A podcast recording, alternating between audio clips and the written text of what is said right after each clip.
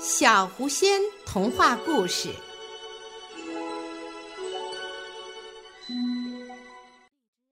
爱唱歌的夜莺。大森林里生活着一只美丽的夜莺，它体态玲珑，一身赤褐色的羽毛非常漂亮。最迷人的还不是它美丽的外表。而是它婉转动听的歌声。夜莺被公认为是森林中的歌唱家，每当它唱起歌来，森林中的动物们都屏住呼吸，出神的倾听。如果此时有行人路过，都会被它的歌声所吸引，许多人因此而迷了路。夜莺由于自己的歌声动听，就开始有些忘乎所以了，常常离开自己的巢穴很远去唱歌，以赢得更多的掌声和赞美声。后来，他甚至连自己的生活习性都改变了，本来是每天夜里出来唱歌，现在他白天也经常出来唱歌。夜莺有一个好朋友，它是一只蝙蝠。以前他们经常一起在夜间出来活动。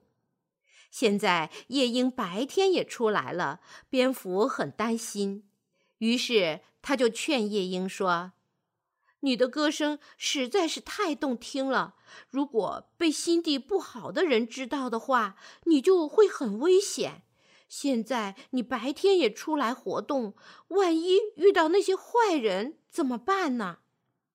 夜莺根本就听不进去蝙蝠的话。他说：“你知道大家多喜欢我吗？你知道大家多喜欢我的歌声吗？我怎么能不出来为大家表演呢？你不让我出去是嫉妒我，你只配在黑漆漆的夜里出来，和我已经不是一类了。”我们以后不要再来往了。蝙蝠听了夜莺的话，很伤心。他知道夜莺已经沉迷于虚荣之中，无法自拔，而且危险很快就要降临在夜莺的头上。蝙蝠真心的想帮助他，但是夜莺说出如此绝情的话，蝙蝠无奈，只得飞走了。